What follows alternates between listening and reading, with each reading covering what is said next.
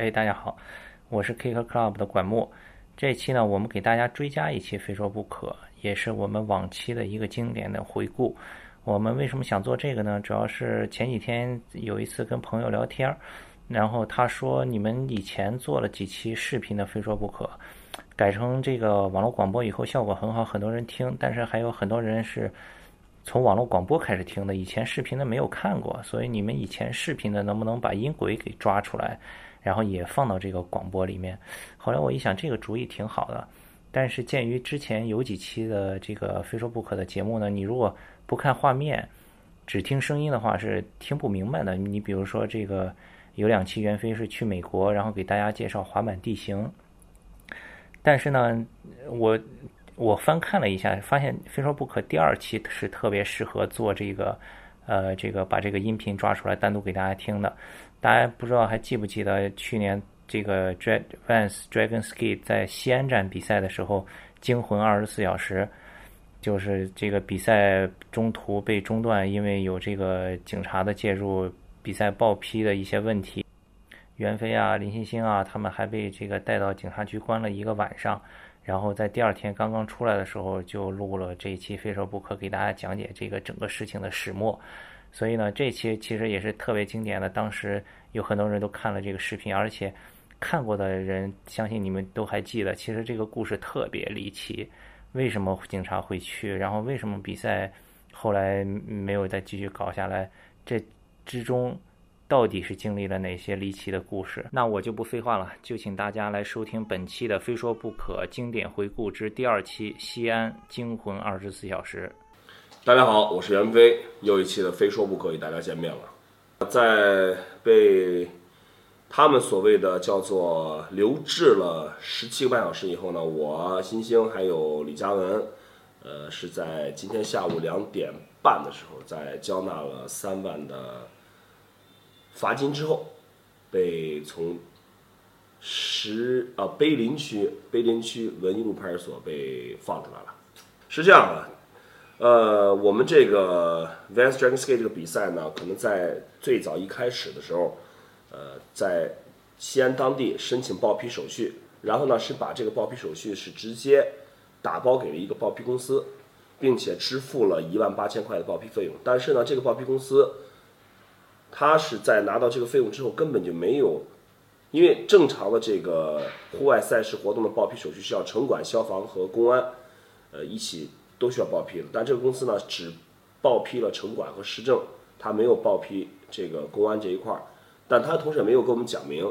所以在昨天下午，呃，八点半比完赛之后呢，突然就是来了一些警察，就是要求我们停止比赛。但实际当时那比赛已经停了。停了之后，然后我们的这边的这个工作人员那个李嘉文啊，就是跟他们交涉这事儿，说是，呃，说这个我们已经停止了。然后公安局的人就要求我们把道具拆掉，并且问为什么没有办报批手续。直到这段时间内，整个这个局势还是呃，并不是很混乱，而且是可以控制的。公安局的人也表示说，只要呃我们跟到公安局去补办一个报批手续，那当中的一些流程我们呃就说就 OK 了。然后正在我们交涉的时候呢，我们西安当地的一个一个滑手，呃，在我个人看来，他在那个时候的这个举动是非常不冷静，而且是非常火上浇油的。就是他可能是用这个在警察的这个前面摔板啊，或者是然后又表现出那种怎么说呢，非常一种挑衅的状态。然后呢，大家也知道中国的这种我们的人民警察是一种什么样的这种风格，在这种情况下。呃，他们选择了就是直接，直接是来来没收我们的这个，就开始开始开始没收我们的这个比赛现场调用的电脑啊，包括还有滑手的滑板啊，包括调音台这种设备，然后就是就是要求我们，这个时候他们的态度变得很强硬，就要求我们一定要有人到派出所去去去一趟。那在这个时候，呃，首先我想说的什么呢？就是我们。我们很多这种年轻的滑手啊，在这种面对这种突发事件的时候，我希望大家从大局着想，为这个运动，为这个整个的赛事，包括为我们这些呃参与赛事的工作人员也好，我们的呃很多这种在为这个赛事在在做事的人也好，这个角度去多考虑一下。你在现场，你的冲动，你的逞一时之快，你发泄完了，然后呢，你走掉了，派出所带走的是我们，不是你。如果你真的有种的话，你把板摔完了，你把警察冲撞完了，你站在那儿不动，等着他把你也带走，那我就真的佩服你。但事实是，在你摔完板之后，在你通过你的方式表达了你的愤怒之后，警察带走了是我林星星和李嘉文。其实事实当时在那种那种情况下，李嘉文是作为这个主办方的这个负责人，一个女孩子，警察是要把她带走。但是作为我来讲的话，那么在现场，第一我是年龄比较大的，第二我又是一直在跟随这个比赛的这个整个过程的这种呃参与这个整个的这种赛事的执行过程，所以我觉得至少作为一个男人，我我有责任也有必要是去陪同李嘉文去去一趟这个派出所。尽管在当时我们并不知道这个这个会是后面会是一个什么情况，我们也是很简单的认为去了之后，我们只要补办一个报批手续，然后交纳相关的费用，这事儿就结束了。那么，所以在上警车的时候呢，我也一并邀请了这个林星星。那么说，我说星星，咱们一块儿去，呃，陪家人去趟派出所，把这事儿给他解决了。在当时谁都没有想到后面发生的事情。然后到了碑林区这个文一路派出所之后呢，这个我们是坐的那个所长开的警车到那儿，到那儿一路也是在怎么说呢？我们本着这个不要把事态扩大，因为毕竟第二天还有比赛，我们是从。整个的这个很多方面的角度出发，因为我们也不希望第二天比赛没有了，这样很多是从外地赶来西安比赛也好、观赛也好的滑手呢，他们如果比赛没有了，他们来到西安意义又在什么地方？同时，今天整个在比赛过程当中，西安现场这种观众的热情也让我们非常的感动，就是可以说西安这站比赛是我呃今年比赛有史以来这个观众热情最高、观众这个人数最多的一站。非常成功。好，我们先先把这这话打住。我们先说这个去派出所这事儿。到了公安局之后呢，我们就是我、嘉文、欣欣，我们三个人一下车，直接被带到了一个办案区。我我就一看那个牌子，我说不对，我说这个，我说这个为什么是是一个办案区呢？我说我们不是过来办这个补办报批手续的吗？那么在这个时候呢，这个所长就就是说，你们进去，进去先。先把这个情况说明一下，我们也不不太懂公安局的这种流程，毕竟谁都不是经常去这种地方。然后进去以后呢，这个呃，就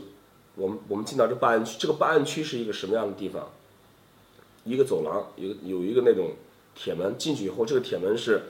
就被就被关上了，它是一个那种那种有有需要用卡才能开的铁门，我们自己没有是打不开那个门的，必须有持卡的这种民警。才能打开这个铁门，也就意味着从进入这个铁门的一刻起，我们已经不可以再自由出入了。那么进去以后呢，我们看到里面还有一些其他的，我们怎么说呢？就是被带到那个区域的人也在里面。后来这个这个嘉文就是作为一个这个主办方的负责人，就被叫去，就是做这个所谓的询问，其实就是我觉得是在做笔录了，在在在做笔录。然后我和欣欣在等。在等呢，就是我们最初很很简单认为，嘉文做完笔录之后，我们就应该可以走了，因为我我我们并没有觉得我们犯犯了什么罪啊，或者犯了什么呃违法的事儿啊这样子。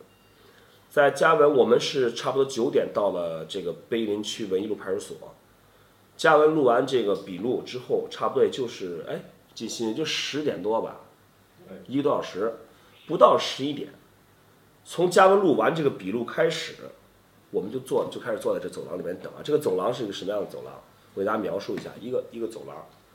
这边是证据采集室，就是大家看到这个，平常我们去公安局那些犯了罪的人，他需要按手印啊，什么就是拿着牌子拍那种身高体重什么这种地方。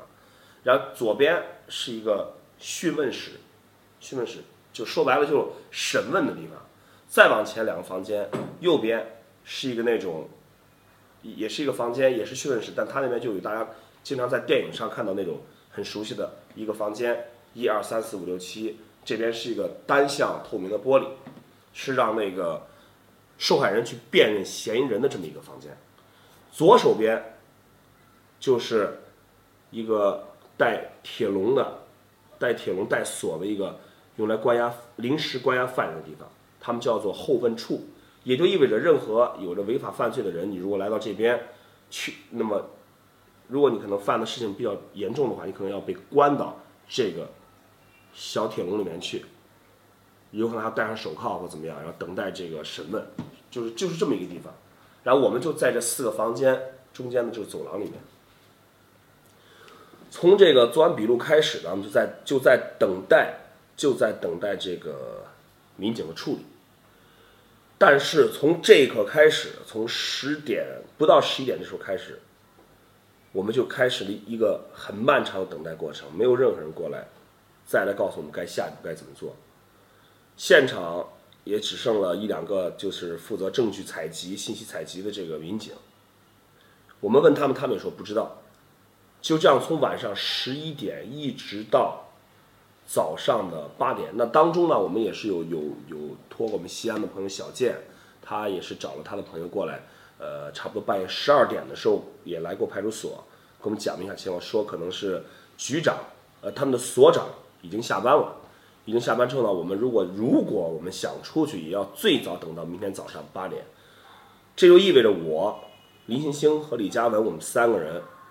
将要在这个地方度过漫长的一夜，直直到差不多十二点，这个小舰长的朋友，那么在跟我们说完话之后，一直到早上就再没有人过来问我们，告诉我们该下一步该怎么处理怎么做。我们就是和其他的那种犯事的人一样，在那边被关在里面，没有没有人身自由。在这儿呢，我想我想说一点什么呢？那么。现在的这个派出所相对来说，呃，里面的里面的这个整个的还是比较人性化。我们可以在里面用手机啊，可以在里面就说来回走一走。那么当然也也包括可以，我们可以委托外面朋友帮我们带一些吃的喝的进来。但是最大的问题在于什么呢？我们没有自由了。我理解，我理解，我们公安部门是要有一个。合法审批的流程才可以，比如说一个比赛的报备，一个比赛的备案。那么，如果我们这个比赛因为种种原因没有去履行这个程序的话，我非常理解这个公安局的这个民警是要求我们去补办这个程序或者怎么样。但是我所不能理解的是什么？我不能理解的是，我们三个人首先是被我们的民警同志以去补办。这个审批流程的名义，让我们去的派出所，然后在一到派出所之后，马上我们就进入了这个办案区。什么是办案区？我在我个人理解来看的话，就是一个你只有违法犯罪的人才可以到那个区域去接受审讯、接受证据采集的一个地方。我和嘉文，我和林鑫，我们三个人是因为什么被限制了人身自由？我们是什么？我们是罪犯吗？搞滑板比赛有罪吗？还是我们做滑板活动是影响社会治安了？在这里，我只想说，滑板运动是一个非常积极向上的运动，也是个非常适合年轻人的运动。那么，我们的公安干警在处理这种事情的时候，你可以公事公办吗？那么，在这里，我还是想说，那么在我们进到这个派出所到出来这段时间，我们看到微博上也是。有非常多、非常、非常多的这个朋友在关注、声援、支持我们，这让在里面我和嘉文啊，我和林星星，我们三个人非常感动，因为我们看到通过这个，我也看到一个什么东西，就是在有事情发生的时候，会有很多人在支持我们，会有很多人在帮助我们，无论是这种精神上的支持，无论是实质上的实质上的帮助，大家都做到了，大家大家也都是齐心协力的来来去。让这个把这个事情让更多人知道，所以我说，就这件事来看，我们从一个积极的角度去讲，尽管我我和嘉文和新我们三个人被被滞留了差不多十七个半小时，但是如果能通过这个事情，首先是能让滑板人团结在一起，去维护自己的一个合法权益，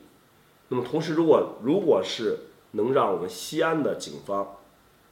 通过这个事，可以可以略微的反省一下自己的行为的话，那我认为是值得的。什么叫无巧不成书呢？昨天晚上其实啊，我们这个这个警察来到我们比赛现场，并不是他们知道我们有这个比赛，他们才来的。